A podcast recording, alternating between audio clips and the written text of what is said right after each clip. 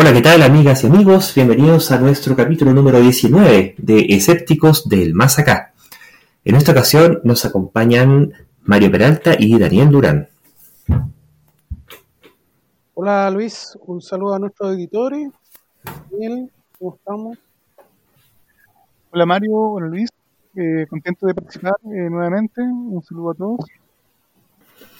Continuamos en esta segunda entrega con la continuación de esta lista de 11 tips constitucionales. En el capítulo anterior, si lo recuerdan, en el número 18, alcanzamos a cubrir 4, que para efectos de ayuda de memoria, se lo voy a anunciar simplemente.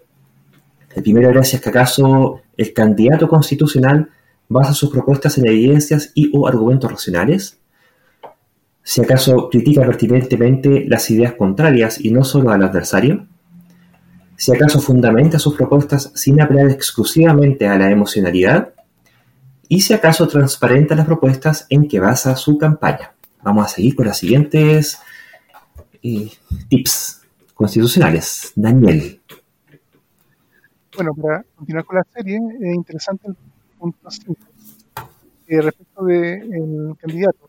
Sabe fundamentar claramente y en detalle su idea, y si no consigue explicar sus ideas tendremos que adivinar que son buenas. Eh, únicamente, como la tarea encomendada es redactar una nueva constitución, el candidato debe poder exponer ideas en forma clara, evitando confusiones y ambigüedades y de forma constructiva. Las no son hechos, no bastan como argumentos. Ahora, esto es extremadamente importante porque en última instancia eh, el tema que se va a discutir en, constitución, sus puntos de cada uno de los temas que hay que tocar, abarca muchos, muchos temas de, la sociedad y del manejo político del país. Y en general la idea es buscar un candidato que nos represente bien y que sepamos que en la gran mayoría de los temas que va a tocar nos represente y represente nuestras ideas. Y si esa claridad de expresar sus ideas no está disponible, eh, la elección que hagamos finalmente puede ser equivocada y una vez que ya se ha elegido un candidato por cualquier otra característica porque era una persona famosa, que se podría llamar el efecto halo, por haber sido un deportista eh, reconocido, un periodista reconocido, un actor reconocido, por ejemplo, o por algún tema de carisma personal, todo, que puede ser alguien con mucho carisma, puede ser alguien muy simpático tal vez, con, muy buena llegada, pero a la larga, si no supo explicar en su momento como candidato su idea, nuestra elección está siendo una, tal vez una mala elección. Y como electores finalmente vamos a tener o engañados o eh, eligiendo de forma incorrecta. Bueno, como, como todos los puntos, todos, todos estos puntos tienen sus peligros, qué sé yo. Eh, esto de cuánto se llama de fundamentar bien su idea y, o detallarla eh, claramente, también nos podemos enfrentar a, cosas peligrosas, como por ejemplo que, sea una idea verosímil, digamos. Pero aquí hay un problema, digamos, porque eh, cuando hablamos de verosimilitud, eh, hablamos de, de, una idea que tiene apariencia verdadera y creíble, por ejemplo.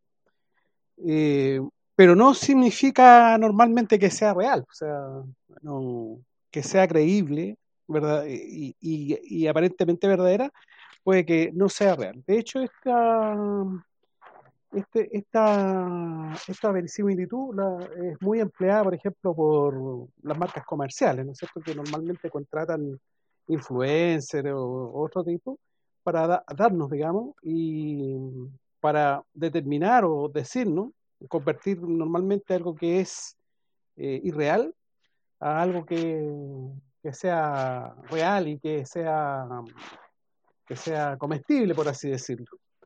Entonces, eh, un consejo, digamos, a los auditores es que siempre tengan pensamiento crítico al respecto. O sea, si sabes fundamentar claramente la idea y, detallas bien su idea, también hay que un poco escarbar en ella. ¿Qué es lo que quiere decir? Bueno, y, y, intentamos también que estas son condiciones necesarias, pero no suficientes, porque alguien podría saber fundamentar claramente y en detalle sus ideas, sin embargo la idea que está planteando eh, puede ser aberrante en términos ya sea éticos o ya sea en términos de sus consecuencias, ¿cierto? Así que eh, el tema que esto hay que, aplicarlo incluso a los que tienen ideas que suenan éticamente deseables o, socialmente deseables, pero que en la medida que puedan no estar fundamentadas claramente y en detalle, pudieran, por otra parte, no cumplirse, ¿cierto? Y quedarse simplemente un eslogan. Y con, esto es lo que eh, nos, permite diferenciar si es que es un mero eslogan o si la persona realmente se ha sentado a pensar y, y, sabe lo que está hablando y lo que está proponiendo. En otras palabras, si es que acaso la propuesta es responsable. Daniel. Para este punto 5 de la claridad de la idea se da una paradoja bastante interesante, que en el fondo estamos eligiendo a personas, los constitucionales van a ir a debatir ideas respecto de cuáles son los puntos que tienen o no que ir en la constitución. Y por más que una persona tenga a lo mejor buenas ideas, que ojalá eh, es lo que uno quiere, que tenga buenas ideas, ideas que también resuenen o nos representen, si no es capaz de expresarlas claramente en un debate donde van a haber 150 personas, no recuerdo el número exacto de constitucionales que van a estar participando, esa genial idea que esta persona va a intentar defender va a fracasar miserablemente en ser tomada en cuenta por el resto de, de la gente, aun si es buena idea, si es que él no sabe presentarla bien o expresarla bien. Entonces, no solo basta que la idea, nosotros también sepamos qué es lo que él pretende en respecto de muchos puntos, sino que aunque entendamos lo que quiere decir, sea una persona que va a ser idónea para el cargo donde exponer esta idea con claridad, elocuencia y en detalle va a ser un parte fundamental de su trabajo. Claro, porque ahí el, el tropiezo con el que nos podríamos topar es que, y que quizás ocurre, y es que nosotros como auditores o receptores de esta idea propuesta podamos completar los espacios en blanco y las cosas no dichas con aquellas cuestiones que nosotros quisiéramos que se completaran, siendo que en la realidad van a terminar siendo completadas con otras cosas.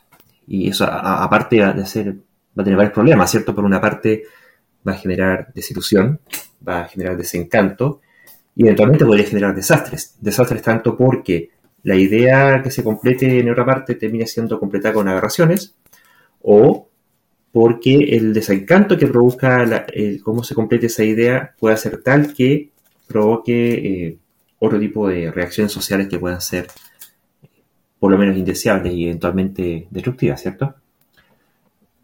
¿Cuál vendría siendo el, siguiente punto, Mario? Punto número 6, el número 6, bien digo. Eh, la pregunta es, se refiere a hechos comprobables como respaldo a su idea? ¿O difunde y cree en noticias falsas y o teorías de conspiración? La bajada que podemos hacer aquí es si eh, estas, estas se llaman? estos hechos mejoran las condiciones de vida, si las podemos evaluar correctamente, eh, ¿qué, qué, qué resultado va a tener dentro de nuestras vidas, digamos, estas políticas públicas, ¿no es cierto? Aquí en el fondo estamos hablando de la posverdad, del negacionismo, todos estos temas incómodos y que nos hacen ver una realidad inexistente. Porque la alternativa vendría siendo que plantee o sostenga o pretenda sostener ideas refiriéndose a hechos no comprobables, ¿cierto? Por ejemplo, a ver si me ayudan con alguna idea o algún ejemplo, estoy improvisando en este momento. Eh, si acaso uno, pensara que mm, podría, ah, eh, estoy el ejemplo, que uno podría proponer amplias riquezas, por ejemplo, pero en base a un crecimiento económico indefinido, infinito y eterno sin, eh, sin dejar de crecer, Y como si el, ecosistema fuera infinito y como la economía fuera infinita. Por lo tanto, eh, sin importar cuál fuera la, propuesta, que en última instancia, cualquiera que sea, siempre tendrá un costo económico, eh, finalmente podría no cumplirse, ¿cierto? Daniel, ¿tú tienes otra, otro ejemplo?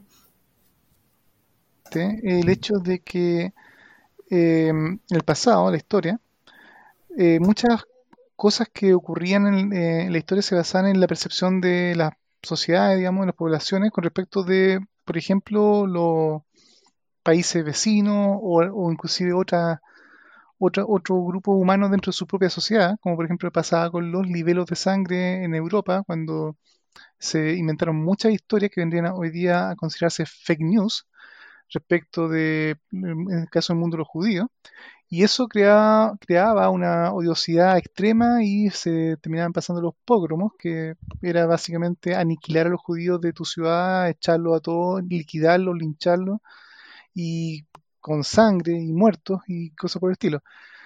Lo interesante de eso es que en fondo muchos de esos, de esos libros de sangre históricamente se han estudiado y eran fake news, eran historias inventadas probablemente por gente interesada en efectivamente afectar a, estos grupos de personas. Y hoy en día, sin ir más lejos con las redes sociales, donde ahora una, un tweet de, una persona que puede ser una autoridad o alguien más o menos normal, eh, que difundiendo noticias falsas puede justamente expandirse con mucha mayor facilidad y crear eh, sensaciones en la opinión pública, rechazo, reacciones, que pueden terminar efectivamente eh, afectando los derechos de grupos de personas de cualquier tipo. ¿Y por qué esto es importante? Porque si las personas que van a estar trabajando en la Constitución intentan promover, argumentar ideas respecto, por ejemplo, directamente xenofobia, por ejemplo, que la Constitución debe prohibir el ingreso de, extranjeros, tal vez, o darle menos derechos por tal o cual cosa, porque resulta que los extranjeros comen guaguas, digamos, no se va por el estilo, o porque se sabe de un caso que tal, vez pasó, que, o lo que sea, que ah, era una fake news, eso a la larga está afectando el cómo se va a, redactar el marco que va a regir a todo el país. Y ese tipo de personas, por ejemplo, si alguien así eh, cae en, este mundo de este grupo de personas trabajando en una constitución, son directamente peligrosas. Porque si e, e, ese tipo de idea o argumentación que puede estar basada en noticias falsas o en posverdad comienza a ser eco en otro de las personas que están ahí escuchando, que puede que mejor no tengan tampoco las mejores características de pensamiento crítico para darse cuenta que están cayendo en eso. Y este tipo de idea comienza a ganar popularidad en esta comisión de redacción, podemos terminar con una constitución que tenga cosas garrafalmente malas, digamos, y que realmente afecten los derechos de mucha gente. Y esa mucha gente puede ser inclusive uno mismo. Así que este es un tema que yo diría no es menor y es directamente peligroso el que alguien como candidato ya manifiesta ese tipo de tendencias de basar su idea o su postura en, fake news o, o verdad. ¿Tenemos algún ejemplo de candidatos? de memoria sé que hemos tenido muchos casos en este último tiempo, pero eh, no, tengo algún caso fresco en este momento, pero eh, y, también, bueno, y, los casos que se me ocurren eh, quizás tropezarían con el vicio de estar cargándole la mata a, lo mismo de siempre, que siempre los mencionamos aquí, son convidados de piedra de, este podcast, y que bueno, lamentablemente nunca dejan de dar material para, para referirlo, ¿cierto? un poco el caso este de, de los antivacunas, ¿no? El año pasado, antepasado, no recuerdo exactamente cuando se empezó a generar este problema, y, andaban ahí rumores fuertes que era, que era esta diputada del PPD que auspiciaba, digamos, a estos grupos, digamos. ¿Ah? Eh, nunca se supo exactamente si era verdadero o falso. En todo caso, eh, estas, estas, estos problemas de la posverdad, el negacionismo, qué sé yo, generalmente se da por esta ansiedad por el futuro que tenemos, ¿no es cierto? O sea, no sabemos lo que viene. Y este uso desorbitado que, que hacemos de las redes sociales, y en el fondo en las redes sociales nos encontramos con gente que, mm, que piensa casi igual que uno, pues se, producen estos, estos, estas burbujas que le llaman, ¿no es cierto? Estas burbujas de información donde hay un grupo mm, X de personas que piensan en determinada teoría de conspiración, que es lo que pasó en Estados Unidos con este, con este fenómeno del cubanón, que, es cuanto se llama, eh, ya es, la irracionalidad absoluta, digamos, pero se produjo. Bueno, y tenemos otro tipo de, de, efectos. Por ejemplo, cuando mm, se habla, este es un tema interesante que ha ocurrido acá en Chile. El tema del Tribunal Constitucional, por ejemplo, que finalmente es un tribunal cuyo objeto, al menos en principio, es velar por la constitucionalidad de las leyes. Y eso es algo que en el caso de Estados Unidos lo, lo hace la Corte Suprema. En el caso de Chile tenemos un, tribunal dedicado específicamente a eso. Y el problema es que este tribunal, en algún capítulo lo conversamos, de este mismo podcast, ese tribunal tiene como tres tipos de atribuciones que son distintas, que son complementarias y, que algunas son más pertinentes y otras pueden ser más abusadas. Lo primero es que es súper importante que un tribunal o que en alguna instancia formal se evalúe si es que acaso una ley cumple o no cumple con la Constitución. Y eso es, fundamental. Y ya se ha escuchado a gente decir por ahí que hay, que eliminar el Tribunal Constitucional. Entonces, una cosa que quiera cambiarse o reformarse el Tribunal Constitucional que tenemos ahora con las condiciones que el de hoy tiene. Y otra cosa distinta es plantear el hecho de la eliminación del Tribunal Constitucional como institución. Y eso es una que es tremendamente peligrosa. Porque las otras atribuciones que tiene el Tribunal Constitucional son que puede en, distintas etapas. Uno es cuando se está haciendo la ley y la ley se aprueba, que el Tribunal Constitucional, eh, que es parte del problema que tiene ahora, que puede vetar la ley por completo, porque lo que está redactado en la ley atenta en principio contra la Constitución. Y ese es un problema porque ha echado para atrás leyes completas que están eh, ampliamente consensuadas en el Parlamento. La otra etapa en la que puede funcionar el Tribunal Constitucional es cuando, y, que es la normal, que la, habitualmente, la, que habitualmente ocurre, es cuando hay algún tipo de contienda legal por algún tipo de derecho y entra algún conflicto entre algo que dice una ley y algo que dice la Constitución. Y entonces, para el caso particular, la persona afectada puede recurrir al Tribunal Constitucional alegando que eh, mediante, ya sea porque se está violando derechamente algún derecho constitucional suyo, o bien porque ante la aplicación de cierta interpretación de determinada ley, se está afectando a, la, eh, a los derechos que tiene consagrados desde el punto de vista constitucional. Y ese también es un, uso que es totalmente legítimo. ¿ya? Entonces, eh, uno quiere que ese tipo de institucionalidad exista. Y además el Tribunal Constitucional chileno, tiene otra facultad que, es todavía más controversial, que es derechamente la posibilidad de editar, cambiar, y cambiar la reacción, el sentido, e incluso negar y antonomizar lo que diga la ley que emitió el Congreso. El caso aquí notable fue cuando el, Congreso legisló que el lucro en la educación no iba a estar permitido y el Tribunal Constitucional, bueno, esto fue elevado al Tribunal Constitucional y ellos, eh, no cuando ocurriera un caso de conflicto entre la ley y la Constitución, sino que inmediatamente salía la ley, por el hecho de estar la ley presente, cambió esa redacción y, el no lo borró. Entonces, donde decía que el lucro no está permitido en la educación, cambió la redacción a el lucro está permitido en la redacción. Y así, sin más, el, el grupo de caballeros cambió lo que era y lo que fue de amplio consenso en el Parlamento. Y esa sería una atribución tremendamente cuestionable en, el Tribunal Constitucional que quisiera cambiarse. Entonces, dadas estas tres formas de operación, que están mezcladas en la misma institución, nos remitimos a este punto 6, que estamos hablando respecto de los hechos comprobables que respalden las ideas, o si son teorías eh, noticias falsas o teorías de la conspiración. Y hay hechos que son comprobables, ¿cierto? Que que están en los fallos incluso. Pero volviendo al tema de, las ideas bien fundamentadas, ¿cierto? Hay cuestiones que están, que son comprobables, pero que sí corresponden. Sí, corresponde que haya una entidad que vele por el cumplimiento de la Constitución, sí corresponde que haya una entidad que evalúe el eventual conflicto en derechos que pueda haber entre una ley, la aplicación de una ley o la interpretación de una ley y lo que dice la Constitución, y son temas distintos y aparte de si acaso el, mismo Tribunal Constitucional ha de tener la facultad de editar leyes o de vetar leyes completas, que, que son otro, no es leyes completas, no artículos, sino leyes completas a partir de eh, interpretaciones ex ante de posibles inconstitucionalidades. Entonces, hay algunas de esas aprehensiones que sí están fundadas y otras que no tanto. Entonces, sin embargo, cuando eh, uno mira eh, los alegatos en, redes sociales, tienden a, mezclarse y confundirse este tipo de cuestiones al punto que sale gente diciendo planteando que no debiera haber un tribunal constitucional, lo, cual es, una cuestión eh, terrible.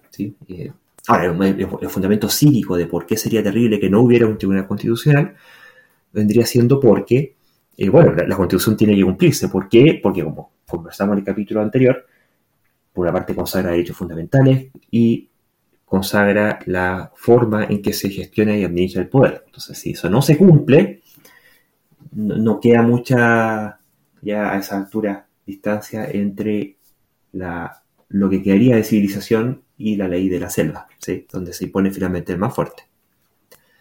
¿Algo más que agregar respecto a este punto o pasamos al siguiente? Sí, eh, con, respecto a este punto, eh, me gustaría agregar que hay que evitar ciertos tipos de falacias, como que, por ejemplo, que si algo siempre se ha hecho de una manera, eh, bueno, eso no implica que, que, hacerla de otra no sea no esté en lo correcto. O sea, hay que la argumentación, digamos, de, este punto, eh, la fundamentación de la idea, eh, tratemos, se trate de, de, alguna manera de evitar estos, estas falacias, como por ejemplo que repetir siempre la misma idea, por ejemplo, ¿no es cierto? Hay que evitar, digamos, falacias argumentativas. Claro que dos errores no hacen un acierto, ¿cierto? Uno puede tener un problema, problema malo. O que o que mucha gente piense algo, no, no, tampoco significa que sea correcto. este, esta falacia populum, digamos. Y, que tengamos un problema no quiere decir que eh, lo que se proponga como solución no pueda ser un problema en sí mismo también, incluso hasta peor que, el original. Eh, pueden haber ambas, ambas posturas, tener ambas eh, sus severos problemas y ser ambas malas, y puede haber una tercera que sea la, la deseable, no, no, ninguna de esas dos que se plantean originalmente como la, las únicas dos alternativas, ¿cierto? Eh, Daniel, ¿nos podrías leer el séptimo punto? Ok. Nuestro séptimo punto es si el respecto del candidato promueve el diálogo democrático y la búsqueda del bien común o bien recurre a discursos demagógicos, oportunistas o polarizantes. Eh, acá este punto eh, va al cuidado que debemos tener para no elegir a alguien que rechace el diálogo democrático. Lo que está en juego es la constitución política de la República que va a definir cómo se conduce el poder para todos los habitantes del país y necesitamos para llegar a, una buena constitución a, acuerdos que va a, enfrentar a muchos grupos políticos o adversarios políticos en esta, en, este, en esta comisión. Hay que recordar que en el fondo Chile es un país que tiene derechas e izquierdas y esas derechas e izquierdas van a estar representadas en el fondo en, este grupo de, trabajo. Y si es que no se puede llegar a acuerdo, eso va a dificultar eh, o va a, forzar a que mucha gente intente imponer la idea a expensas de que no haya una deliberación constructiva. Yo creo que es importante que recordar que la política es gestión de poder y muchos de los candidatos, tal vez que ahora sean muy populares, que dicen que hay que rechazar la política o a los políticos, eso en realidad eh, está exponiendo a la gente más débil, que no tiene una representación, a que efectivamente sea usada por los poderosos que sí tienen poder. Y además deja a la gente que es débil fuera del ejercicio del poder. Y por lo tanto hay que elegir con mucho cuidado a las personas que vamos a llevar a esta comisión, a esta, a esta comisión constitucional, para que realmente eh, eh, sea un representante que trabaje en una política y una política para todo el país. Claro, porque ahí cuando se está eligiendo a un representante, creo que en parte lo habíamos comentado en el episodio anterior, este representante, bueno, va a exponer dentro de todas las personas que están representando, ojalá también las inquietudes, necesidades y problemáticas que uno tenga, ¿sí? Y las personas que menos poder tienen, tienden a ser las que más problemas tienen. casi, eh, el poder es casi eso, ¿no? Eh, que las cosas sean como yo quiero que sean. Eso es el poder. Cuando no, eh, yo padezco las cosas que, no son como yo quisiera que, sean. Y cuando alguien se sustrae de la política, está, en este caso, una política por un sistema representativo, al rechazar a los políticos, en vez de la alternativa que vendría a ser elegir a un buen representante político, eh, lo que está ocurriendo es que me estoy quedando sin representante, por lo tanto, mis problemáticas, tanto las personales individuales como las de los colectivos a los cuales uno pueda participar, y, en general a, este gran colectivo que es el país, eh, eh, lo que estamos dejando en realidad es, servir en bandeja de plata para que los que sí tienen el poder puedan hacer lo que quieran. Entonces, hay una cosa muy delicada acá, que es cuando, ah, y porque hay que tener mucho ojo con aquellos candidatos que, eh, que no promuevan un diálogo democrático o que promuevan un, diálogo no democrático, o un diálogo que no busque el bien común. Porque eh, en la medida que ese tipo de candidatos salgan electos, lo que va a terminar ocurriendo, y esto creo que la, la, evidencia histórica sobra al respecto, es que los grupos menos favorecidos van a terminar padeciendo las consecuencias, porque pueden incluso llegarse a extremos, como en diversos capítulos de la historia ha ocurrido, en que facciones completas de la sociedad quedan excluidas, ya sea del ejercicio del poder, ya sea de, la delegación democrática, ya sea de su representación, o ya sea derechamente de sus derechos. ¿sí? Eh, por ejemplo, eh, aquí mismo en Chile, aquí mismo en Chile, por, un buen tiempo no, era particularmente un delito matar eh, indígenas. Actualmente llegó a serlo en algún momento, pero eso es porque hubo una serie de, conversaciones, de, de, parlamentos que, fueron eh, e, e, elevando una, diversidad de problemáticas en su momento para con la corona, ¿cierto? española, que era la que dominaba acá en Chile, y, y fueron gradualmente siendo reconocidos ciertos derechos. Pero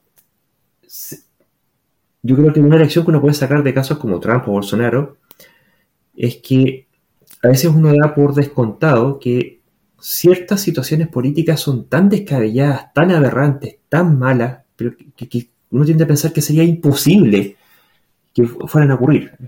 ¿Cómo, podría llegar a ocurrir algo así? No, puede ser, ya sea por la magia o ya sea por el resto, que el resto de la gente va a hacer algo y, no van a permitir que cosas así de malas ocurran. Yo creo que la, lección práctica que hay que sacar de, este tipo de, representantes políticos, presidentes, en este caso, es que sí, pues se pueden ocurrir. Y, las cosas ocurren no por magia, sino que en la medida que la gente haga que ocurran. Y así como hay gente intentando producir ciertos efectos, si eso no se contrapone, va a terminar ocurriendo. Y, pueden perfectamente, así como lo han propuesto, que haya más todavía, digamos. Eh, hoy en día hay, grupos discriminados.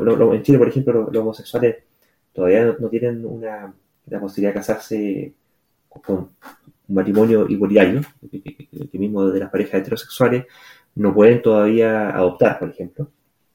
Eh, sigue habiendo problemas con eutanasia, seguimos teniendo problemas con eh, las variantes de aborto, y y eso está consagrado y uno dice, bueno, ¿y cómo es posible que haya gente que le esté pasando esto y que todavía no, no, no legisle y no solucione? Pero bueno, e-, efectivamente, pero la medida que los representantes encargados de hacer eso piensan de esa forma y, hay gente, y están siendo eh, apoyados por su base electoral, ocurre lo que ocurre.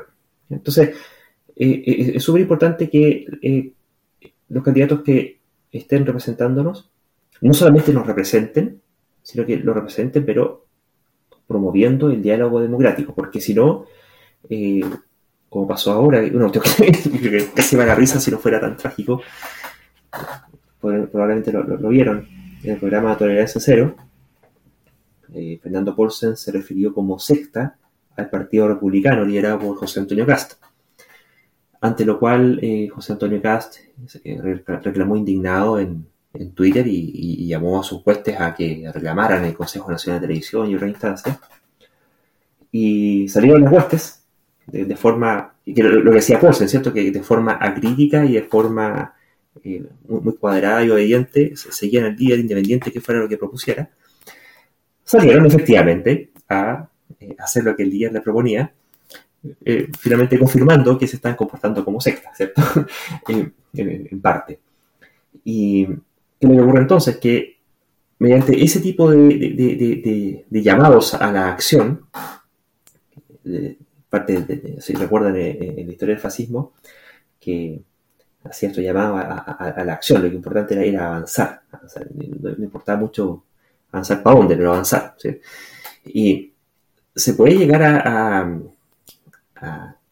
exaltar los ánimos de modo que se arremeta en contra de grupos grupos por, distintas categorías, por grupos políticos, por orientación sexual, por género, por etnia, por color, por, eh, hoy en día está muy, muy en boga, ¿cierto? Por, por origen nacional. Entonces, eh, salvo que queramos, y quiero tocar un poco lo que decía Daniel, de que, hay, grupos a los que les puede tocar, y cuando uno no, hace nada por estos grupos, y creo que lo, que pasó en Alemania, ¿cierto? Que fueron dejando pasar, dejando pasar, dejando pasar, y se fueron haciendo cada vez más, más fuerte la, primero las voces, después los desaires, ya después las acciones, hasta que finalmente derechamente la persecución en, contra de grupos judíos, homosexuales, testigos de Jehová, creo que hasta, no sé si los vegetarianos, ya no me acuerdo, eh, pero que mm, una vez que ya están, que son prevalentes en la sociedad, ya es demasiado tarde. Demasiado tarde. Eh, eso tenía que ser prevenido al comienzo, apenas empezó ese diálogo que eh, era polarizante y que no buscaba el bien común, sino que buscaba eh, el bien de algunos solamente y el perjuicio de otros en particular, esa cuestión debería inmediatamente llamar la, la, atención y encender las, alertas. Daniel.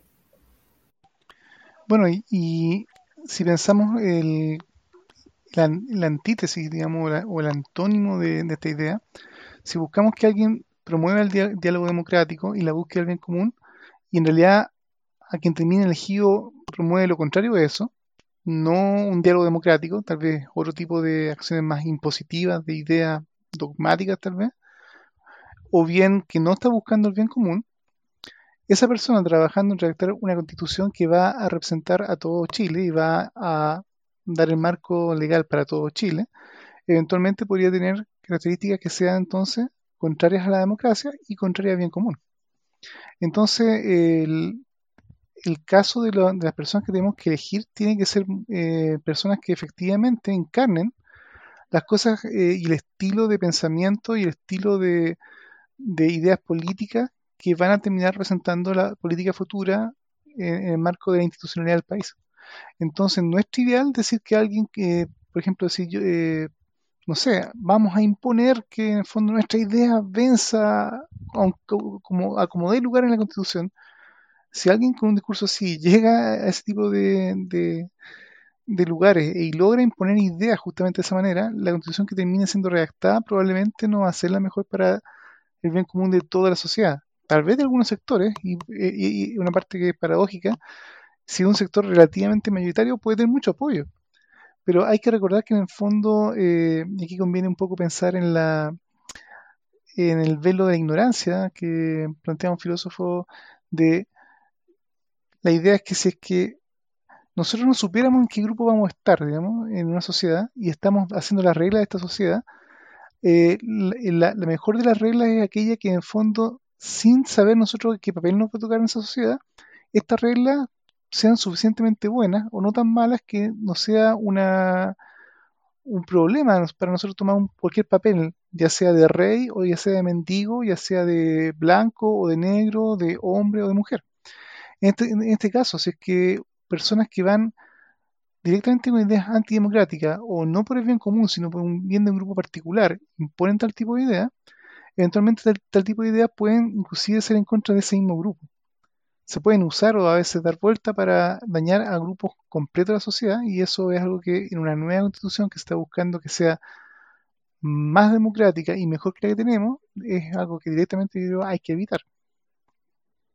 Bueno, eh, esto que hacen generalmente los políticos eh, profesionales, esto de recurrir a este tipo de, discursos polarizantes, que se, eh, generalmente se hace por porque se recurre a la, a la emocionalidad de, la, de las personas eh, o de la masa, ¿no es cierto? ¿Y esto por qué? Porque en realidad somos seres supeditados a la emoción. O sea, nuestra racionalidad, nuestro raciocinio está supeditado a la emoción. Primero somos, somos emociones. Seguramente hay emociones como la rabia, el miedo, ¿no es cierto? El miedo seguramente es una de las emociones más antiguas que podemos tener, seguramente alguna criatura en la prehistoria olía al depredador y en cuanto lo olía salía arrancando. O sea, eh, el miedo es algo muy profundo dentro de, todos los seres vivos en realidad. Entonces, eh, tiene que ver con nuestra sobrevivencia, etcétera, etcétera. Entonces, es muy fácil y por eso que nuestros auditores eso lo tienen que tener muy claro. O sea, eh, la racionalidad, la racionalidad, la razón, todo esto está supeditada a estas cosas. Eh, eh, por sobre todo, por sobre todo, nuestro cerebro está ha evolucionado en este, en este tema de la, de la emoción y por eso que, surgen todas estas cosas. Entonces es muy fácil eh, llegar a, hacer este tipo, a exagerar, a desfigurar, de tal manera de que encarne, encarne este, este sentimiento de odio, este sentimiento de, de cualquier cosa, de miedo, por ejemplo. Entonces, eh, eh, por eso hay que hacer un esfuerzo, un esfuerzo de entender este tipo de cosas y sobreponerse ¿ah? y, pensar de que, de que la política o, una construcción que el ser humano ha tratado de ir haciendo en base a la racionalidad. Lamentablemente, esta racionalidad, como eh, he dicho anteriormente, está supeditada a, este, a estas cosas evolutivas que, que seguramente nunca la vamos a abandonar, o es parte de nosotros. Bueno, aprovecha Mario de contarnos cuál sería entonces el punto 8 que está relacionado con esto. El punto 8 dice, eh, si nuestro candidato cambia de opinión ante una refutación adecuada de sus ideas o cae en ideas dogmáticas, absolutas e inamovibles. Eh, la bajada que tenemos es, nadie es dueño de la verdad revelada. Estamos en un mundo de incertidumbre más bien. No existen verdades reveladas. Incluso las mejores ideas deben estar sujetas a revisión y cuestionamiento. Eso es, no hay nada, no hay nada escrito en, en piedra, digamos. Por lo que debemos estar abiertos a considerar contraargumentos y evidencia adversa cuando se asume ideas como si fueran autoevidentes, tales como el orden natural de las cosas, por ejemplo, es como, como pensamos nosotros en nuestra imaginación cómo debieran ser las cosas. Hay grupos que se juntan exclusivamente para decirle a otro cómo debieran ser. O, por ejemplo, la esencia del ser, ¿eh? cosas así etéreas, que, o el derecho natural. Inmediatamente debemos sospechar de que no hay eh, más fundamento que una mera subjetividad o una defensa dogmática de, una impostura ideológica, de, que porque es así nomás. Y aquí tenemos, yo creo que varios ejemplos que nos, pueden aparecer en, en nuestra historia política, sin demasiado lejos, pero tanto reciente como, como pretérita. Por ejemplo, cuando ahora que hemos tenido todo este tema de la eh, del debate sobre la educación sexual temprana, está esta postura de grupos conservadores que no lo quieren, no quieren que se eduque sexualmente a los niños, o al menos, eh, y aquí, aquí viene la, la, esencia del ser, ¿cierto? ¿Qué es lo que están entendiendo por educación sexual? ¿Qué es lo que entienden los conservadores por educación sexual? ¿Y quién tiene que entregar esa educación? ¿Y cuándo consideran que un niño pueda o no estar educado sexualmente? porque eh, el, vicio en el que caen los, conservadores en este punto, y que es muy habitual, digamos, que, que básicamente consideran que un niño bien educado sexualmente es aquel que, bueno, no solamente niño, sino que después eh, adolescente y adulto, es aquel que no vive su sexualidad, que no tiene relaciones sexuales y que se mantiene virgen pública hasta el matrimonio. Entonces, ese está bien educado. Lo demás da lo mismo. Entonces, ¿Por qué no? Porque, porque si no se corrompen. ¿por qué se corrompen? No, es que saben cosas. Y hay, ¿Cuál es el problema que saben cosas? No, que, que si saben cosas, entonces van a tender a, hacer cosas malas. ¿Y por qué van a tender a hacer cosas malas? Si también pueden tender a hacer cosas buenas y hay gente responsable que sabiendo puede tomar las buenas decisiones para evitar las cosas malas.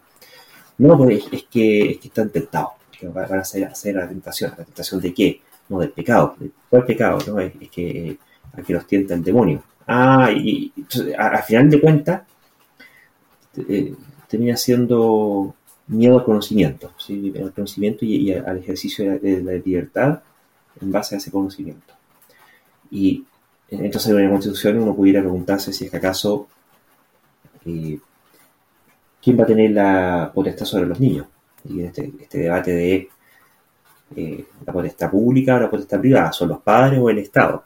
cuáles son las, ideas que estamos permitiendo en el sistema educativo y quién educa a los niños. Hay todo un tema ideológico y, y estar en, en, en, contraposición a estas ideas de que cuáles son las buenas ideas que los niños deben tener. Hay posturas, por un lado, que plantean que son aquellas buenas ideas, aquellas ideas que son coherentes con las ideas de sus padres, independiente si eso es bien o bueno o no para el niño, y si no son buenas, bueno, reinterpretamos el, el bien del niño como que está bien cuando eh, está bien para los padres también.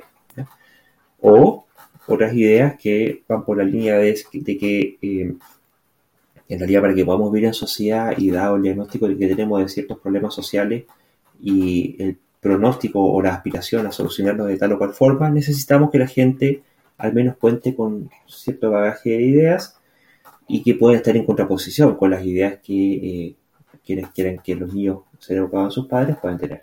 Entonces, la pregunta es, si uno expone este tipo de, razonamiento y plantea las ideas en contra, ¿va a haber un cambio de opinión eventualmente o no? Porque si no, podemos terminar finalmente, y esto no es broma, digamos, eh, y hay grupos que así lo quieren, que, de hecho, si que no me recuerdo, este mismo José Antonio Castro en algún momento lo, dijo, que, claro que quiere que Dios esté presente en la Constitución directamente. y nuevamente volvemos al asunto de punto anterior, de si son cuestiones que buscan el bien común, si es que recurren al diálogo democrático o solamente aparecen estas ideas que son dogmáticas o que son reveladas. Daniel. Bueno, el tema clave justamente, tú ya creo un poco lo tocaste, es que el diálogo democrático implica muchas veces eh, debatir ideas y transar. A veces yo creo que en fondo una postura bastante natural es que todo el mundo plantea su idea un poco con el tejo pasado. O sea, al 100% mi idea, idea, mundo ideal que yo quiero, esto que quise conseguir, y la contraparte muchas veces no quiere eso ni en broma, pero quiere su propio 100% de idea en sentido contrario. Y lamentablemente para poder aglutinar y llegar a una idea de consenso hay que caer en una especie de término medio, tal vez un poco laxo, pero que hay que acordar.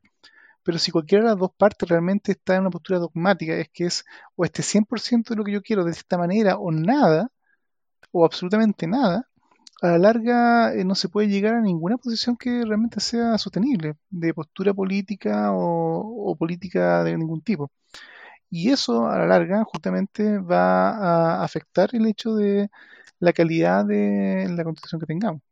Si es que muchos puntos, y de hecho hay puntos bastante polémicos ya hoy en la constitución actual, y que son polémicos porque justamente exacerban muchas emociones de todo tipo y que eh, justamente pueden ser usadas como bandera de lucha en algunos grupos para imponer ideas justamente dogmáticas, donde en realidad el dogma inclusive viene como del mundo de la religión, así que están también justamente asociados a un tema de ser hasta religioso. Eh, hay que ver bien que un candidato con ese tipo de ideas y que está defendiendo ideas dogmáticas, probablemente va más que ayudar a, consensuar una buena constitución que considere todos los puntos de vista, partiendo por el propio de, de ese candidato y a quien representa pero también de, de otros grupos de la sociedad que inevitablemente van a pensar distinto. En vez de llegar a una, una buena redacción, a un buen consenso que sirva para todos, eventualmente van, pueden ser una piedra de tropiezo y un tapón a lograr buenas soluciones y a la larga puede sabotear todo el proceso. Y al final, en vez de terminar con algo mejor, podemos terminar con algo o peor o con nada. Si no hay ningún tipo de consenso, obviamente esta nueva constitución no va a ser tal. Así que el buscar personas que estén dispuestas a no caer en el dogma, sino que inclusive debatir e inclusive aceptar cambiar de idea ante una buena refutación es clave para saber que estamos ante un candidato que va por el lado de la racionalidad y no del dogma. Mario. Mira, yo en este caso a los auditores le daría alguna, algunos consejos. Por ejemplo, diferenciar entre lo que es una idea o una ideología. Una idea generalmente es algo que podemos contrastar, tiene, o tiene, eh, podemos, podemos determinar su verdad. Una ideología eh, es algo que ya raya en lo dogmático, es, algo inamovible, ¿no es cierto? Es algo que ya está ahí. Y como decía Daniel, eh, bueno, dentro de la ideología nos podemos encontrar con ideologías religiosas, ¿no es cierto? estas ideologías sociopolíticas, ¿ah? estas ideologías totalitarias que no, qué sé yo. Entonces, hay que diferenciar ese tipo de cosas. Y, para eso un consejo. O sea, si, nuestros auditores son de derecha, eh, ojalá lean gente sensata de izquierda. Y si, y si, y si nuestros auditores son de izquierda, ojalá lean gente sensata de derecha. Ahora, ¿qué es lo que es la sensatez? Bueno, cada, cada, cada uno de estos auditores lo determinará. Ahora, si no encuentra a nadie en aquel leer, entonces empezaría a sospechar de mí mismo. ¿ah? Eh, a lo mejor yo soy el, dogmático y el, ¿cuánto se llama? El, absoluto y el inamovible. Sí, e-, ese punto, Mario, eh, porque hay, que tener porque cuando uno se habla de la sensatez o se habla del sentido común, uno puede empezar como a pisarse la cola y, a decir, bueno, ¿qué es la sensatez? No, es que es lo razonable. ¿Y qué es lo que es lo razonable? Es que lo que sí, es lo que hace sentido. ¿Y ahí qué es lo que hace sentido? Y empezar como a chutear la cuestión y nunca se llega a, precisar el asunto. Pero yo partiría de, entender una, cuestión que, bueno, que está bastante estudiada a final de cuentas, y es que tanto la inteligencia como la estupidez está bastante repartida en la humanidad. Da lo mismo si eres blanco, eres negro, si eres hombre, si eres mujer, si eres joven, si eres viejo. Eh, hay gente inteligente y brillante y gente idiota en todas partes. Y, este ejercicio, eh, entonces, dado ese hecho, que, que, una que se instruye de, una forma tipo campanera, ¿cierto? Más o menos normal, sería súper extraño que en un determinado grupo no hubiera nadie inteligente, que fueran todos tontos. Eh, es extraño. alguien debe haber ahí que mejorcito que el resto, dentro de ellos mismos tienen que haber eh, gente más, eh, más pulida. ¿ya? entonces, este ejercicio que planteas tú, Mario, yo, lo, rescataría. Pues, cuando, cuando dice, bueno, es que no hay ninguno en este otro lado que valga la pena, pucha, posiblemente no solamente significa que pueda uno ser el dogmático, sino que también puede significar que a lo mejor uno no conoce lo suficiente de la contraparte. Eh, y posiblemente lo, que haya que hacer sea eh, ir, a leer más para ver eh, cuáles son, si es que acaso todos son como yo pienso que son, acaso no dicen cosas distintas entre ellos, acaso sus ideas son tan malas. a mí me, ha pasado algunos debates que muchos de los argumentos que yo puedo conocer en pos de la idea contraria me parecen malos argumentos.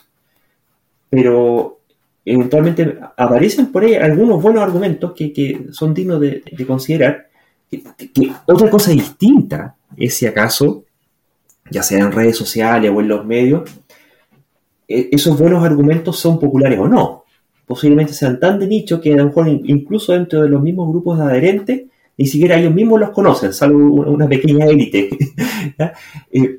Y, a lo mejor la, gran masa defiende la idea, pero por, por, por las malas razones, ¿sí? por, razones equivocadas. E, entonces, vale la pena eh, no eh, dejar caer la, la, idea que pueden estar proponiendo porque haya mayor popularidad de sus de los malos motivos por los cuales sostener esa idea y eventualmente puede haber buenos motivos por los cuales sostener esa idea. Entonces, hay, que hacer ese ejercicio de que para estar en desacuerdo con algo no basta solamente con estar en desacuerdo con la tesis o la conclusión final, y, que puede ser el caso, pero, pero generalmente para hacer un, análisis más completo también hay que analizar cuáles son los fundamentos que se dan para sostener esa idea. Y ahí pueden aparecer más, cosas. Hay que conocer con respecto a qué es a lo que se está en desacuerdo. Daniel. Bueno, yo creo que aquí lo que estamos hablando es un principio bastante básico de, racionalidad y que en fondo va muy de la mano de lo que yo creo como grupo proponemos respecto del pensamiento crítico. Hay que recordar que el pensamiento crítico eh, no basta solamente con criticar a las ideas de otros, sino que tiene que partir principalmente por cuestionarlo todo y partiendo por las ideas propias.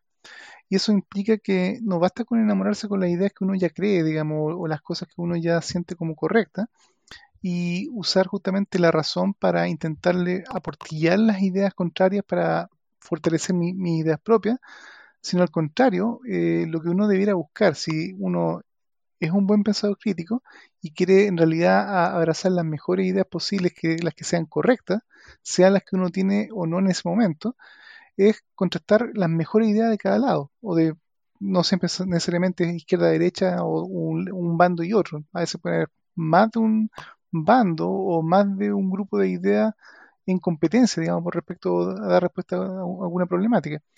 Y ahí, en ese sentido, el cerrar, cerrar justamente, como quien dice, la, la, eh, cerrarse la idea en forma de un PC de doma como yo estoy en la razón o mi grupo está en la razón y definitivamente cualquier otra idea contraria o de un oponente necesariamente está mala, es en sí mismo dogmático si no se da la oportunidad a analizar y ver inclusive qué tiene el bando contrario que decir respecto a mi propia idea. Porque uno siempre tiene que reconocer, podríamos ser nosotros los equivocados en algún punto. Y ahí en ese sentido se necesita entonces la tener un poco la, se podría decir, eh, la diferencia de buscar la mejor idea contraria y ver si es que nuestras ideas a su vez logran soportar los mejores argumentos contrarios. Y a veces pasa que no. A veces pasa que justamente lo que uno creía que y uno daba por cierto, y que uno siempre lo escuchó a veces por tema cultural, de familia, cuando uno de verdad pone atención y busca los mejores argumentos contrarios, eh, nos vota nuestra idea. O por lo menos no necesariamente la vota completamente, pero por lo menos cuestiona cosas que se dan completamente por hecho y uno tiene que pensar lo mejor. Yo pensaba que el mundo era de esta manera y era así siempre y en realidad mi oponente me hace ver y tiene razón en casos donde tal vez no siempre es así. Tal vez hayan matices, por ejemplo. Y ese tipo de cosas se basan y se necesitan justamente en escuchar al otro. Y se necesita justamente contrastar y no armar hombres de paja, justamente, de, y de ridiculizar las ideas contrarias y darlas como de facto por eh, malas. Ese tipo de ejercicio creo que eh, en general a nivel de debate, de, no lo sé, digamos, pseudociencias tal vez o cosas por el estilo puede ser más o menos fácil. El problema es que en política es mucho más difícil porque justamente ya no se habla de ideas como nada abstractas, sino son ideas más bien atrincheradas y nosotros como seres humanos generalmente tendemos ya inmediatamente a partir en trincheras respecto de nuestra postura.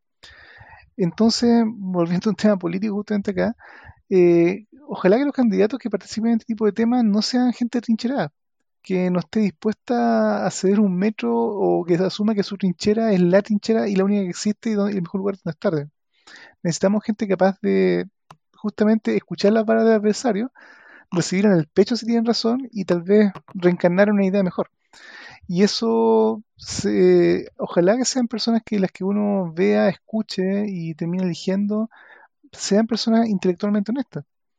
Que uno pueda verlo, tal vez pensar y escuchar al, otro y tal vez decir un no sé o voy a considerarlo o eventualmente ver que la persona eh, cambia su idea o la matiza justamente considerando al otro y eso al final también es lo que lleva a consenso.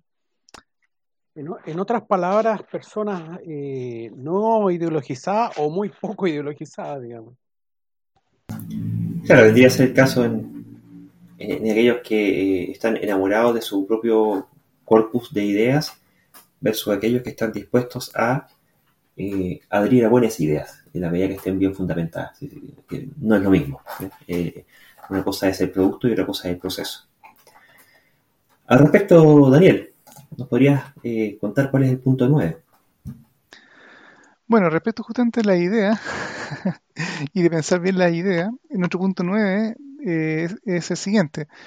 respecto del candidato, ¿es consciente de las consecuencias prácticas de su, de su propuesta? ¿O propone ideas con letras chicas? Y este es un punto bien, como curioso. Eh, ¿A qué nos referimos con letra chica?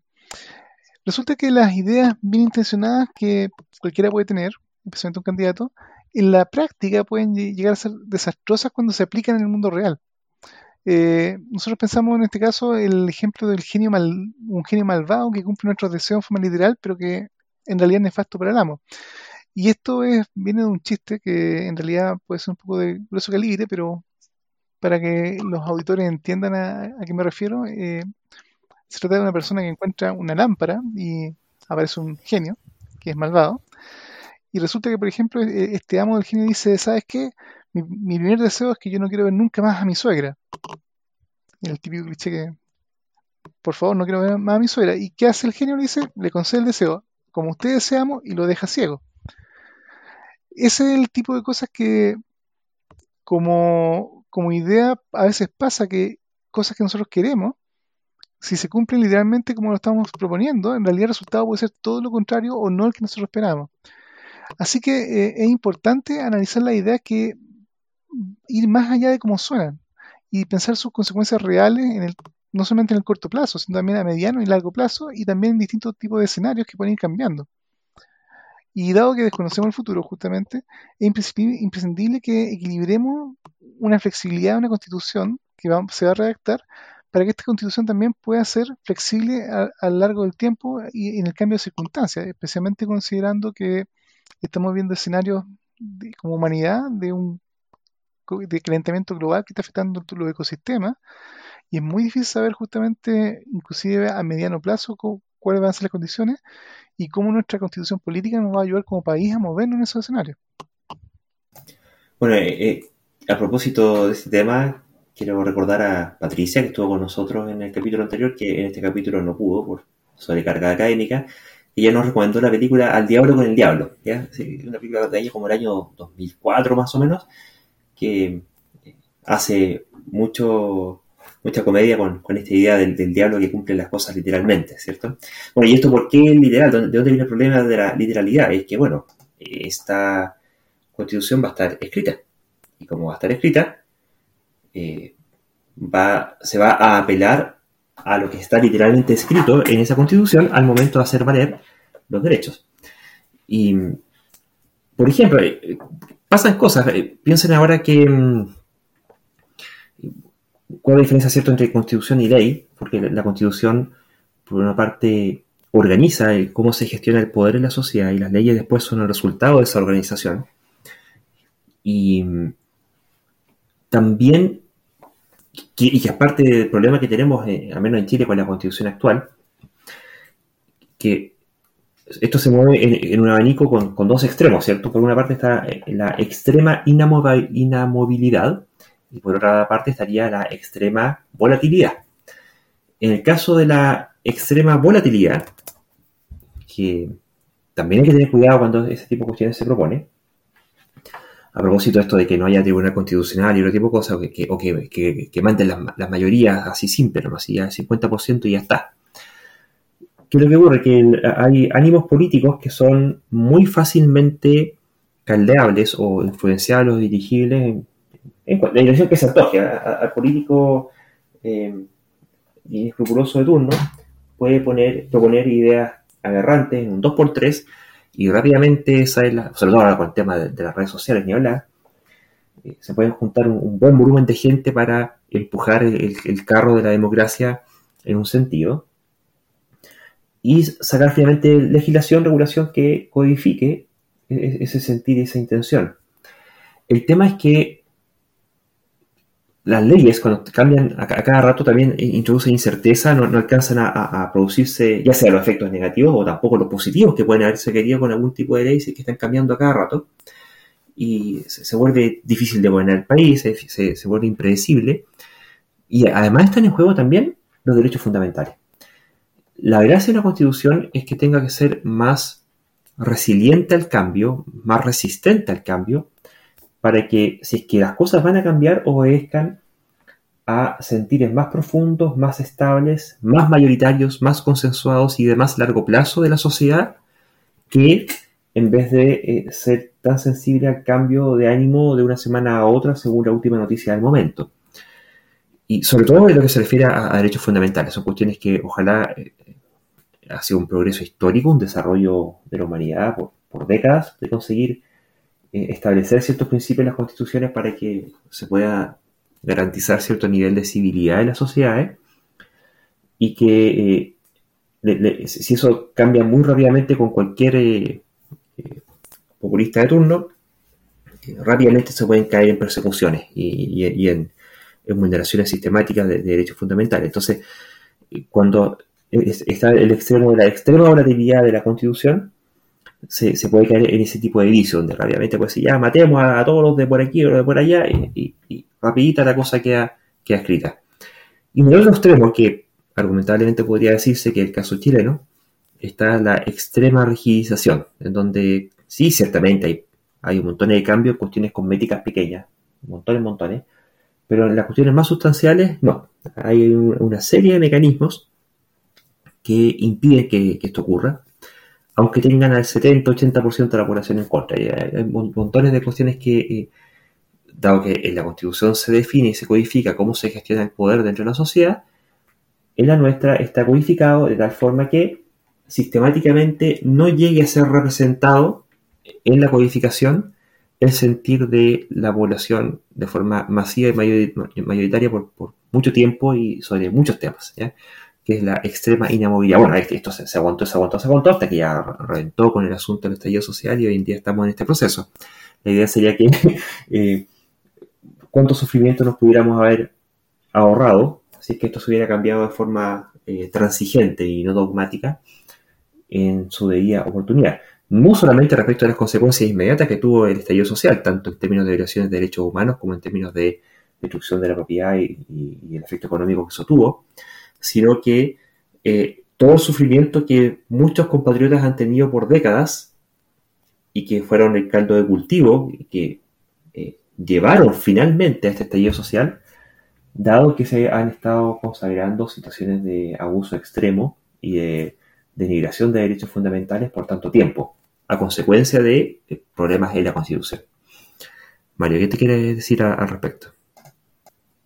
Sí, bueno, eh, complementando en realidad lo que están hablando ustedes, eh, dado que hay esta incerteza por el futuro, eso lo único que significa que en realidad hay temas que van a tener que quedar dentro de la Constitución y temas que sencillamente van a tener que salir porque eh, está nuestra incerteza sobre el futuro que sencillamente no, no, vamos a poder eh, meterlas dentro. Eh, la constitución debiera ser lo suficientemente flexible como para moverse en este mundo de incertidumbre. Pero lógicamente hay temas que tendrían que quedar adentro que se no, son a esta altura de la historia, digamos, ya que el tema de los derechos humanos, el estilo constitución francesa, ¿no? O sea, el punto deberá quedar sí o sí. O sea, sería a esta altura del, partido ya no, no hay que hacerse los locos con eso. Entonces, me imagino yo que esto va a ser un ejercicio de, un poco, es muy difícil en estos momentos, muy difícil predecir lo que viene, pero me imagino yo que va a haber que separar las cosas en temas y, temas que, efectivamente van a tener que discutirse y temas que van a quedar eh, seguramente en un tema legal eh, que se vaya discutiendo a través del tiempo. Bueno, ahí lo, que nos pasa es que lamentablemente tenemos efectivamente gente que está en contra de los pactos de derechos humanos. Yo me sumo y creo que en, la asociación escéptica todos nos sumamos, sin excepción, a que los derechos humanos son un tema que tiene que quedar en la Constitución sí o sí. Y creo, tengo la impresión de que el grueso de los candidatos constituyentes también. Pero el día no va a estar en los detalles. Llegado el momento, quién sabe, hay grupos que están para intentar eh, directamente boicotear eh, ese asunto. Ya vamos a ver ahí cómo, cómo es que prospera. Mario, cuéntanos el punto Mm, número 10. Al punto número 10. Eh, sus propuestas compatibles con el Consejo Experto y organismos técnicos o son antojadizas y se forman a contrapelo de las voces expertas. Bueno, esto dice relación eh, con que mm, con que nuestras ideas, digamos, nuestras propuestas que vamos a hacer, tienen que estar en concomitancia con lo que tenemos, por así decirlo, eh, en nuestro avance, tanto científico como de evidencia eh, en lo social, digamos. Eh, redactar una constitución no es trivial, ni siquiera para expertos constitucionalistas. Las personas, incluso las más expertas en su área, pueden sostener ideas descabelladas al respecto de otras. Nadie puede ser experto en todas las materias, por ello es imprescindible moderar, evaluar y mejorar las ideas de forma flexible. Dada la opinión experta de asesores legales, el consenso científico y los expertos según especialidad. Las políticas públicas no se deducen directamente del conocimiento, eh, del conocimiento científico, sino que se requiere deliberación ciudadana, la que se debe considerar, de todos modos, la evidencia disponible el conocimiento experto para lograr sus objetivos. Claro, porque yo creo, que aquí hay que abordar como dos grandes temas, ¿cierto? Uno es que hasta qué punto, lo, primero es que nadie puede ser experto en todos los puntos y que hay, alguien puede ser perfectamente idóneo en un área y no serlo en, la otra y hablar eh, para variedades, ¿cierto? Está el tema de hasta qué punto son concluibles las políticas públicas solo a partir de la ciencia. Hay, hay más cosas que, que hacer. Y entender que, dado que queremos lograr ciertos objetivos, no da lo mismo el cómo queramos hacerlo. Hay, formas sabidas de hacer ciertas cosas, hay formas sabidas de no hacer ciertas cosas, y hay formas no sabidas que, que habrá que investigar. Entonces, al momento de plantear un objetivo, independiente de cuál sea, si queremos llegar a él, el cómo se llegue a él no da lo mismo que, lo que se haga, sino que tiene que haber ahí conocimiento y, por eso es importante que el, camino que se plantee y que se siga sea coherente con el conocimiento experto. Esto no quiere decir que los expertos sean los que hagan las leyes, sino que tiene que haber deliberación ciudadana, finalmente, y especialmente respecto a los objetivos. ¿Qué es lo que queremos conseguir? Y, ser eh, solícitos y estar atentos a, lo que los expertos tienen que decir respecto a cómo proseguir para que ese objetivo pueda ser cumplido y cuáles son sus efectos colaterales, cuáles son las mejores formas de hacerlo, e, e, etc. Si no, podemos terminar, bueno, tenemos un caso muy notorio ahora último, ¿cierto? El, caso de eh, del diputado eh, Raúl Alarcón, conocido como el cantante Florcita Motuda, que eh, si ustedes revisan su línea de tiempo, en Twitter en particular, ha hablado pestes contra los transgénicos sin tener mucha idea de lo que son, eh, ha propuesto eh, ideas antivacunas, ha propuesto eh, consumo de hipoclorito de sodio para combatir el COVID-19. Y ahora último, último, ya no me acuerdo con qué salió, aparte todo el tema que tenía ético suyo de, su relación con las mujeres, Y, creo que lo que ha hecho en la intimidad pero al menos en lo que a consenso experto se refiere, ya en varias ocasiones ha, hecho notar lo, peligroso que puede ser un diputado o una bancada de diputados o de congresistas o de representantes que planteen cuestiones que terminen siendo aberrantes y terminen perjudicando a toda la sociedad. Daniel. Bueno, acá hay que pensar que, eh, por ejemplo, hay mucha polémica y problemas reales hoy con la constitución actual en temas, por ejemplo, del uso de aguas. Que, por lo que entiendo, hoy, por hoy el derecho de aguas que puede, entre comillas, cualquier persona solicitar, está consagrado constitucionalmente como a perpetuidad y sin posibilidad que, por ejemplo, el Estado pueda eh, revertir una decisión de, de, asignación de derecho de agua o sin que haya necesariamente casos donde el Estado pueda eventualmente cambiar ese uso de agua en caso de calamidad o lo que sea. Quien es dueño del, agua hoy, por constitución, es para siempre. Eh, perfecto, eso, por ejemplo, podría ser un tema de discusión, muy probablemente va a ser una discusión muy interesante en la redacción de la nueva constitución, pero aquí se da la paradoja de que, cuál es la mejor entonces respuesta. Y el tema del ambientalismo es un tema importante. Sabemos que el, el, medio ambiente está siendo muy afectado por la humanidad en general, por todo nuestro comportamiento de consumo y nuestra actividad humana. Y tenemos que de alguna forma equilibrar justamente el interés por el cuidado del medio ambiente con nuestra vida como comunidad y como sociedad. Entonces, ¿cómo logramos hacer eso? Y es una pregunta que justamente no tiene respuestas obvias. Si hubieran respuestas obvias y demostrables ya habríamos resuelto el problema. Y ahí donde es triste que tal vez las respuestas a veces más obvias y extremas no necesariamente son correctas. Por ejemplo, la mejor forma en que los humanos podríamos mantener el medio ambiente lo mejor posible sería no tocarlo en forma alguna. O sea, para eso en la práctica tendríamos que prácticamente no respirar, no consumir, no movernos, no hacer nada, no hacer cultivo, ninguna cosa. Y en el caso, por ejemplo, del uso del agua, entonces tendríamos que consumir nada de agua. Eso básicamente sería morir de, de sed, digamos, eh, extinguirnos todos automáticamente. Y por lo tanto, entonces ahora, dentro de todo este rango de dar el derecho absoluto del uso del agua sin ningún contrapeso a tal vez la posición más extrema ecologista a ultranza, donde prácticamente nos extinguimos, tiene que haber algún punto intermedio que permita, por un lado, el cuidado del medio ambiente y por otro lado también el desarrollo de una sociedad relativamente sana y que sea digna de, vivir en ella.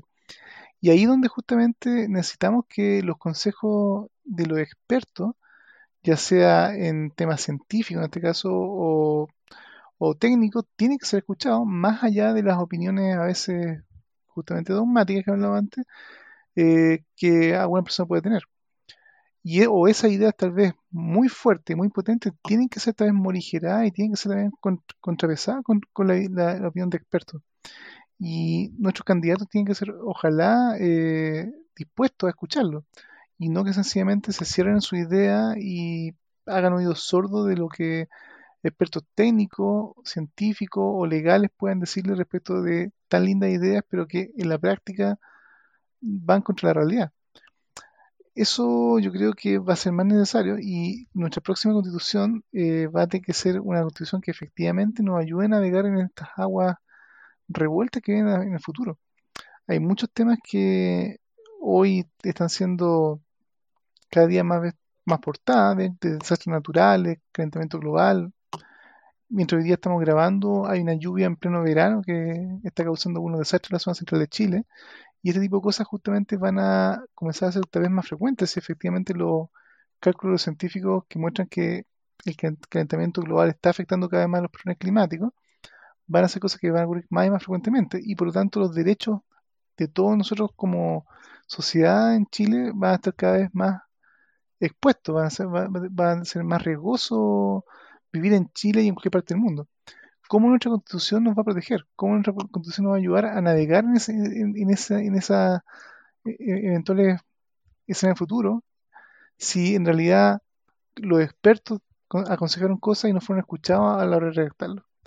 Eso es algo que yo creo que hay que tomar muy en cuenta en ver nuestros futuros eh, candidatos, si de verdad ellos atienden a la opinión experta o no y eso puede ser la diferencia entre una buena constitución que nos permita movernos en el Chile real que vamos a tener en los próximos 10, 20, 30 años o una constitución que va a ser espectacular en el papel y tal vez digna del aplauso por su fuerza, pero que a la hora de navegar la realidad nos va a llevar contra la roca.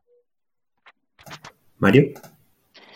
Bueno, tengo que recordar que nuestro diputado Florcito Amatúa no es el único magufo, digamos, presente en el Parlamento, hay, hay varios. Y eso habla, mm, no sé exactamente si habla de nuestra pésima formación en ciencias que tenemos en el país o que hay personas que sencillamente no les interesa un comino el aprender ese tipo de cosas. Eh, bueno, eh, sea como sea, como estos son tips para nuestros auditores, que en definitiva son ellos los que van a elegir los constitucionales, eh, deberían preocuparse de eso. O sea, em, lo ideal, lo ideal sería hacer que, toda nuestra constitución, que las políticas públicas y todo, eh, contaran con evidencia, ¿ah? con evidencia, tal vez no siempre sea una, una em, eh, evidencia científica, pero por lo menos que haya, ah, que, que sepamos que, que tal o cual política eh, va a tener un beneficio, digamos. Entonces, em, eh, nuestro propósito es eh, que nuestros auditores se vayan preocupando de esos tips, ¿no es cierto? Que se vayan preocupando. Entonces, este, este señor que ellos están viendo que posiblemente van a votar por ellos, ¿qué piensa con respecto a estos tópicos, por ejemplo, con respecto al tema eh, de, la, de la evidencia científica, con respecto a la salud, con respecto a ese tipo de cosas. Eh, eh, ¿Realmente tiene una idea propia él o, o, al menos se hace asesorar por, por, gente que, que, ojalá, o sea, uno idealmente, o sea, uno debería idealmente saber, pero no, no, imposible saber todas las cosas, por lo tanto debería contar con personas eh, competentes en, los temas que se, va, se van a abordar.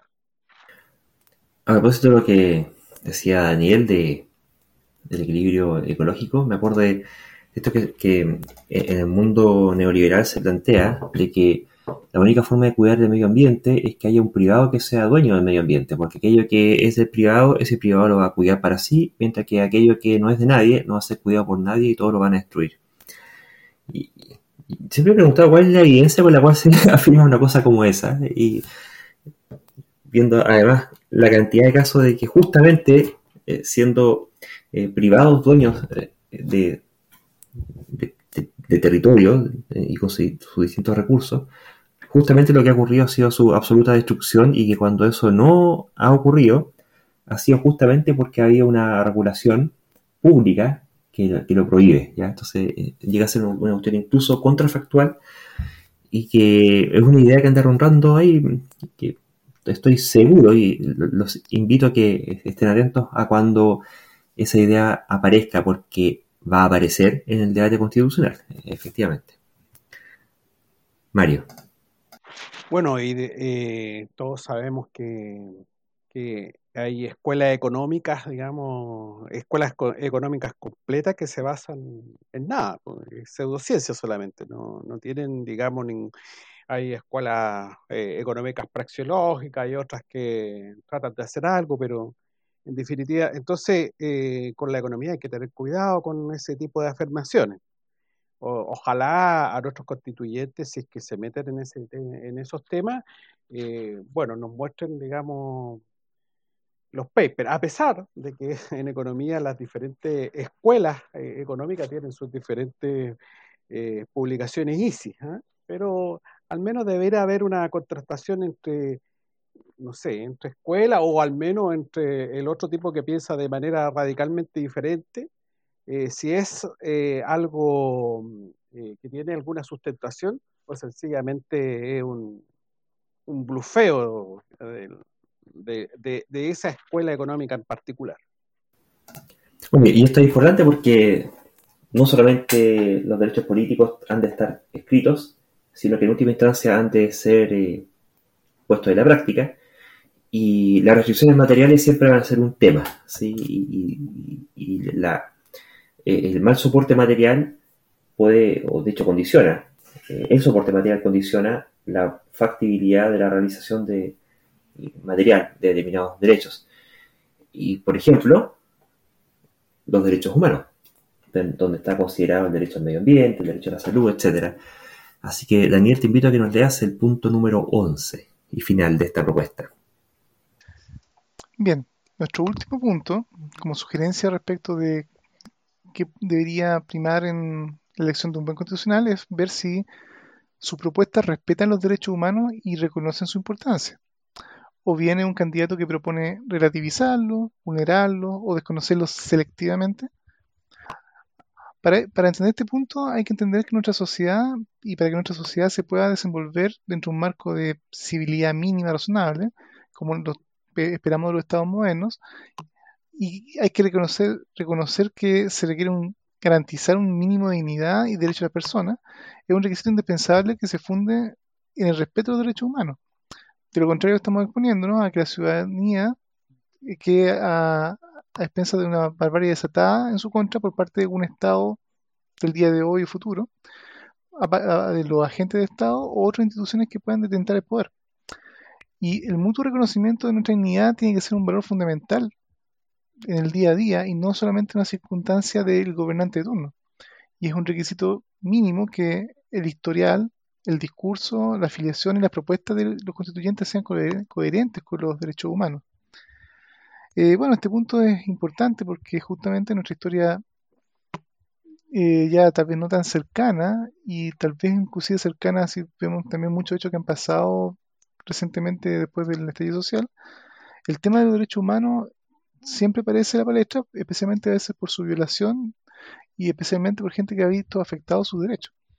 Y este punto entonces es crítico para que una nueva constitución aborde estos temas en forma clara y los constitucionales que vayan a redactar esta, esta nueva constitución también tengan la película clara de que los derechos humanos no debieran ser un punto que no puede ser transable o selectivamente dependiendo del derecho que se afecta.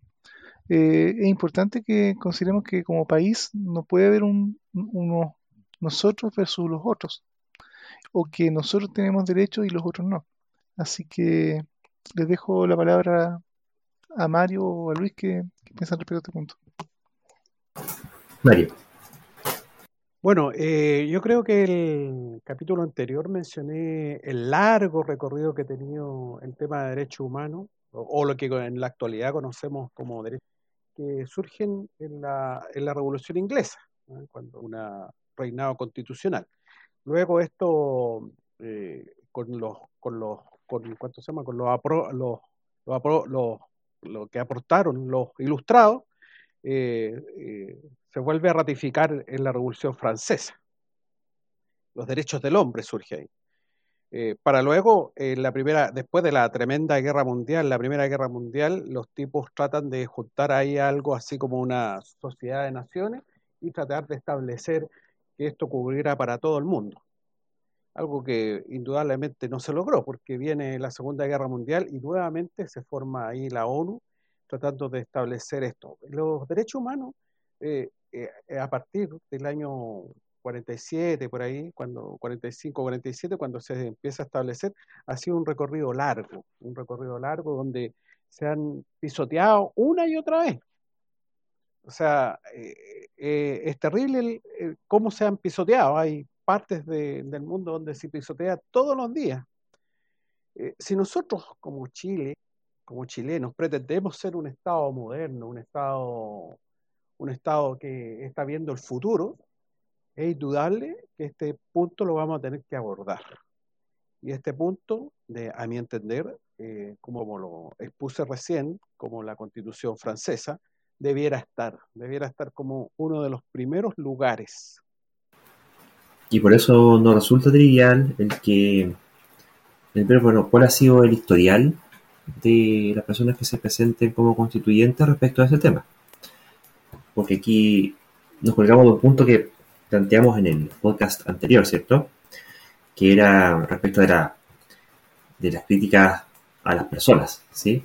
De, que si era pertinente en aquellos puntos en que eh, por categoría de argumento le corresponde. Y en este caso, alguien que va a ser un representante político, no es lo mismo si es que tiene o no tiene un historial de apoyo o rechazo a su respeto y su evolución y su universalidad. Quiero rescatar también eh, una precisión, eh, Mario, que efectivamente al comienzo eran derechos de, de los hombres, hombres varones, no de las mujeres. Hay una, una pelea de las feministas de la época para que también fuera de las mujeres, no, solamente de los hombres. Y mm, hubo ahí una, una reivindicación que tuvo su, grandes japoneses. En, en, este momento el nombre en Netflix hay varias hay películas que, que narran bueno después para sus fallitas que son un poco después pero en, fin hay eh, incluso varias obras de arte inspiradas en, en las eh, las promotoras de este tipo de, de, guías yo creo que eh, la Pati no hace falta ya seguro no, nos podría recordar exactamente en qué año y qué nombre fueron los, involucrados pero quiero realzar lo que dice Mario de que esto ha sido un, avance civilizatorio mínimo, de una cuestión que no cuesta tomarle la perspectiva de lo relevante que ha sido como logro de la humanidad. O sea, realmente ha sido una coronación ética de cuál es el estándar mínimo de dignidad que nos queremos reconocer para todos los seres humanos sin excepción. Y mm, lamentablemente no todos piensan así y los constitucionalistas no todos piensan así. Hay facciones de la sociedad que no piensan así y van a intentar que esto no sea incluido en la Constitución. Afortunadamente, el pacto político que se hizo en Chile para la apertura de este nuevo proceso constituyente fue que se respetaran los tratados internacionales vigentes y afortunadamente ahí sí están los tratados de derechos humanos, así que por mucho que cacareen pueden incluso sacarlo de la Constitución, no obstante siguen estando vigentes y estarán vigentes los tratados internacionales. Así que eh, creo que al menos tenemos cierta cuota de, de, tranquilidad respecto a que este objetivo se va a, cumplir. porque la verdad es que sin derechos humanos cuesta sostener prácticamente todo lo demás. Queridos compañeros auditores, no sé si tienen algún otro comentario que hacer antes de despedirnos. No, yo creo que estamos ok, Luis. Eh, eh, hoy día terminamos, digamos, con, los puntos que queríamos ver. De todas maneras, eh, vamos a tratar de, ponerlos, digamos, en redes sociales para que hicimos algunos stickers para que se puedan ver por redes sociales y, y compartirlo. Daniel. Así que bueno, los invitamos a visitar nuestras redes sociales. En Twitter, arroba a-escéptica, en Facebook, barra escépticos, o búsquenos por el nombre Asociación Escéptica de Chile, en Instagram, somos el usuario arroba aech-cl, y nuestra página web aech.cl. Este material de los tips constitucionales lo, vamos a estar publicando de forma conjunta, tanto, bueno, por este podcast, como por la vía de un documento en, nuestro blog y eh, memes que pueden compartir están hechos por tamaño exacto para que sea el, buen tamaño de la, de, la fotografía a publicar en Instagram, en, redes sociales en general, y que puedan incluso imprimir o compartir entre sus compañeros o amigos, amistades, familia. Así que esperemos que, les haya servido. Y como siempre, los dejamos invitados, invitados a todos para nuestro próximo episodio de Escépticos del Más Acá. Muchas gracias a todos por su audiencia y estamos en contacto. Muchas gracias por la audiencia y bueno, mucho, éxito y suerte en elegir sus constitucionales. Les deseamos como escépticos. Un saludo a nuestros auditores eh, y demás para decirles que cuídense, ¿eh? cuídense usted y cuiden su familia. Y felices vacaciones, los que puedan.